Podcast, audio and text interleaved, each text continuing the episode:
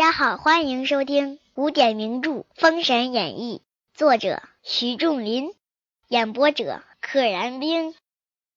话说费仲拘书刺客啊，就是拘就是拘捕的拘，就是拿着他在午门外看问，不用加刑，以示招成谋逆，没动什么刑法，没打没骂，直接说啊，我就是要刺杀纣王，所以就定了一个。谋逆罪，费仲进大殿，俯伏回旨，趴在地上回旨，奏曰：“刺客姓姜，名桓，乃东伯侯姜桓楚家将。”这一桶脏水泼的，就是因为姓姜，结果泼在了东伯侯姜桓楚的身上。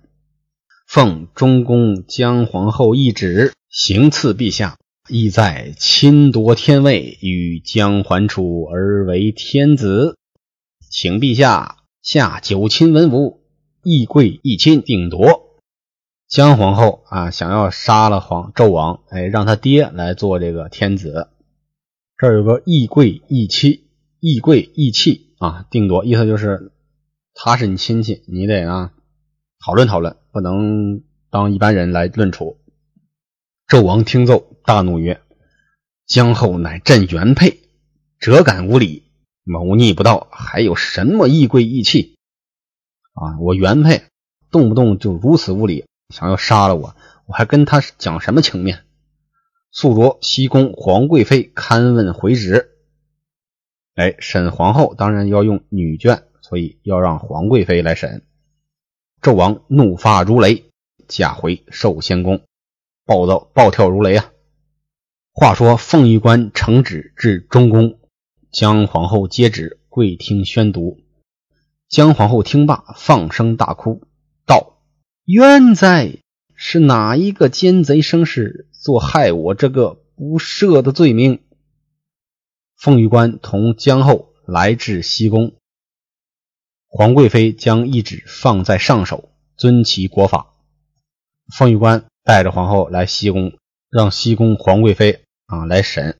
皇贵妃呢？把旨意放在这个上首，遵其国法。纣王下的令，不得不听。姜皇后直喊冤枉。话言未了，纣王宣皇妃进宫。还没怎么说话呢，纣王又宣皇贵妃进宫。朝贺毕，纣王曰：“那贱人招了不曾？”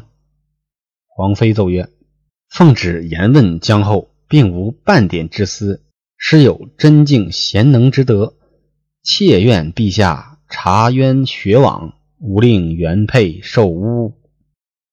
我问过了，他没私心，他是个真敬贤淑的人。希望陛下你啊，查冤雪枉，就是查清楚、洗白了冤枉，查冤雪枉，不要让原配受到诬陷。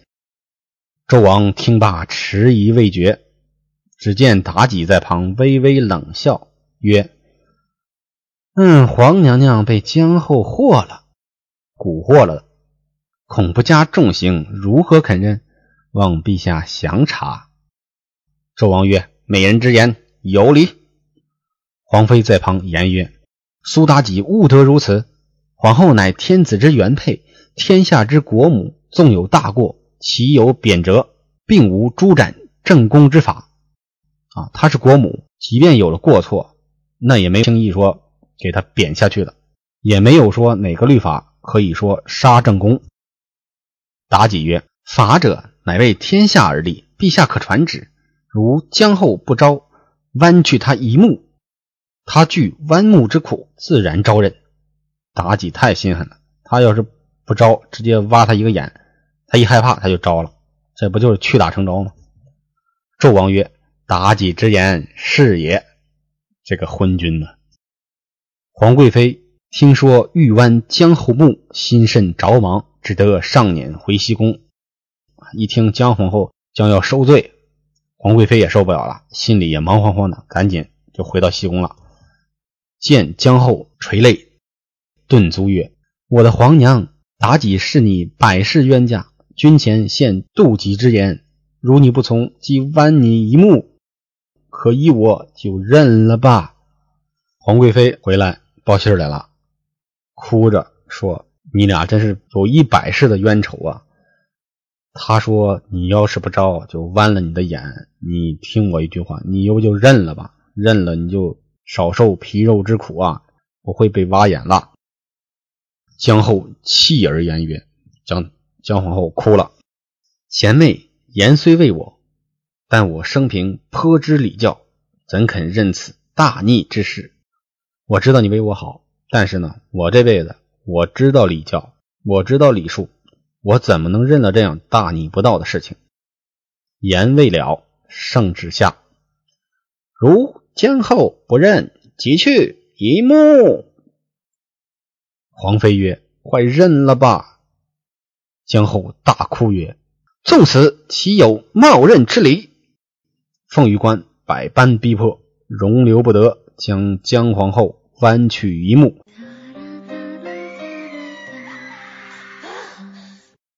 血染衣襟，昏厥于地，疼昏过去了。想想都疼，谁能受得了？凤玉关将剜下来血滴滴一目盛处盘内，拿起来放盘子里，同皇妃上辇来回纣王。皇妃下辇进宫，奏曰：“江后并无此情，研究不过，受弯木屈行，怎肯失了大节？”江皇后一直没招，但白白的被挖了一个眼，这不是屈打成招吗？她没有失去她的大节。奉旨移取一目，这皇贵妃也得交差啊，说她没招，但是呢，也挖了她的一个眼了。皇妃将江后一目血淋淋的捧将上来，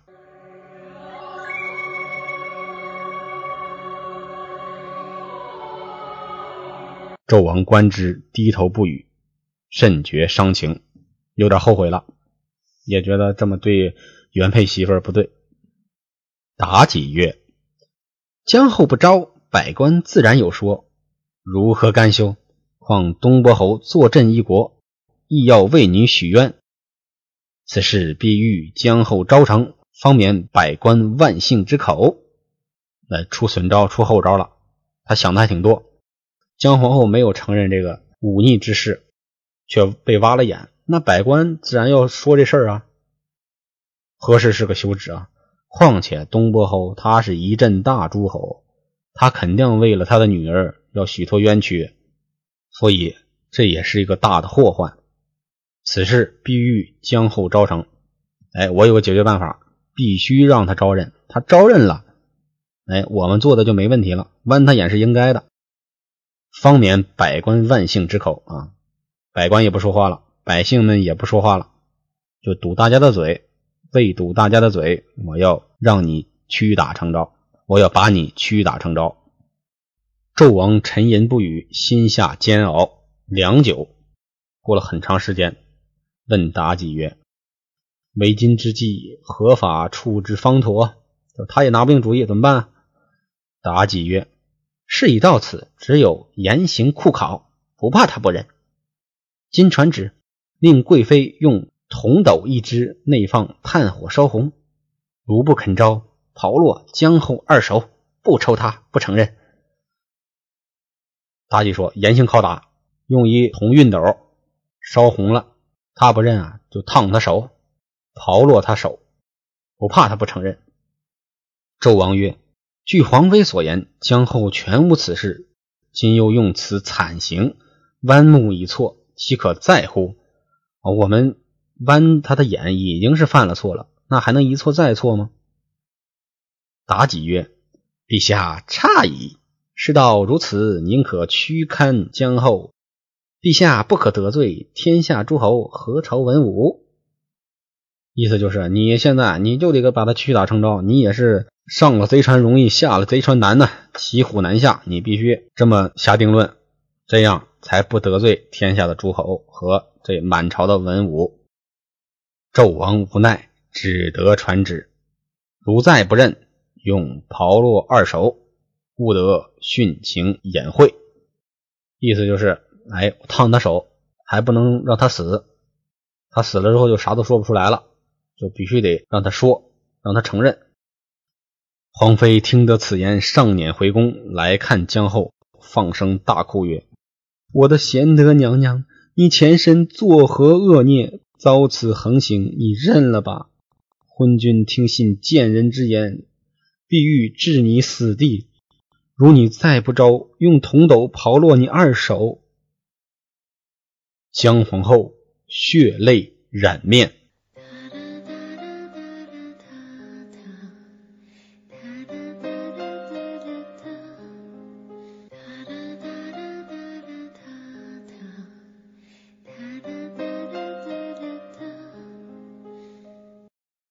没了一只眼，哭出来的都是血水，布满了整个脸，非常的恐怖，非常的可怜。大哭曰：“我生前罪深孽重，意思何辞？只是你替我做个正盟，就此瞑目。罪深孽重就是罪孽深重，这是一种气急了的一种说法。”他知道他自己没罪，但是呢，就偏偏遇到了妲己这个人，他气愤之极，就说：“我罪孽深重啊，真是我不该招你，我该死。”求这个皇贵妃给他做个正盟，其实就是证明的意思。就死瞑目，我就是去死了，我也瞑目了。言未了，只见凤玉关将铜斗烧红，传旨曰。如江后不认，即落其二手。江后岂肯认此诬陷屈情？凤玉官不由分说，将铜斗放在江后两手，只落得筋断皮焦，骨枯烟臭，可怜昏死在地。皇妃看见这等光景，心如刀绞，痛哭一场，上辇进宫。见纣王，皇妃含泪奏曰：“惨刑酷法，严审数番，并无行刺真情，只怕奸臣内外相通，作害中宫，其祸不小啊！”姜皇后受了如此大刑，连番审问，她都没有说出所谓的罪行。皇贵妃也很聪明，猜到了，怕是有奸臣内外相通，意思就是指着。肯定是妲己跟别人串通好了，宫内宫外的作害中宫，把中宫娘娘害了，这个祸太大了。纣王听言，大惊曰：“此事皆美人叫朕传旨勘问，事既如此，奈何奈何？”这个纣王也是个没主意的笨蛋。妲己跪而奏曰：“陛下不必忧虑，刺客将还现在。”传旨着威武大将军朝田、朝雷押解姜环进西宫，二人对面直问：难道姜皇后还有推脱？此回必定招认，将姜环来对质呗！啊，押解到西宫，让二人对质，对面直问。周王即传旨，宣押刺客对审，把刺客押过来，放一块审。皇妃回宫，化言朝田、朝雷押刺客姜环进西宫对词。姜环要来了，不知性命如何，且听下回分解。小朋友、大朋友、老朋友，请点订阅。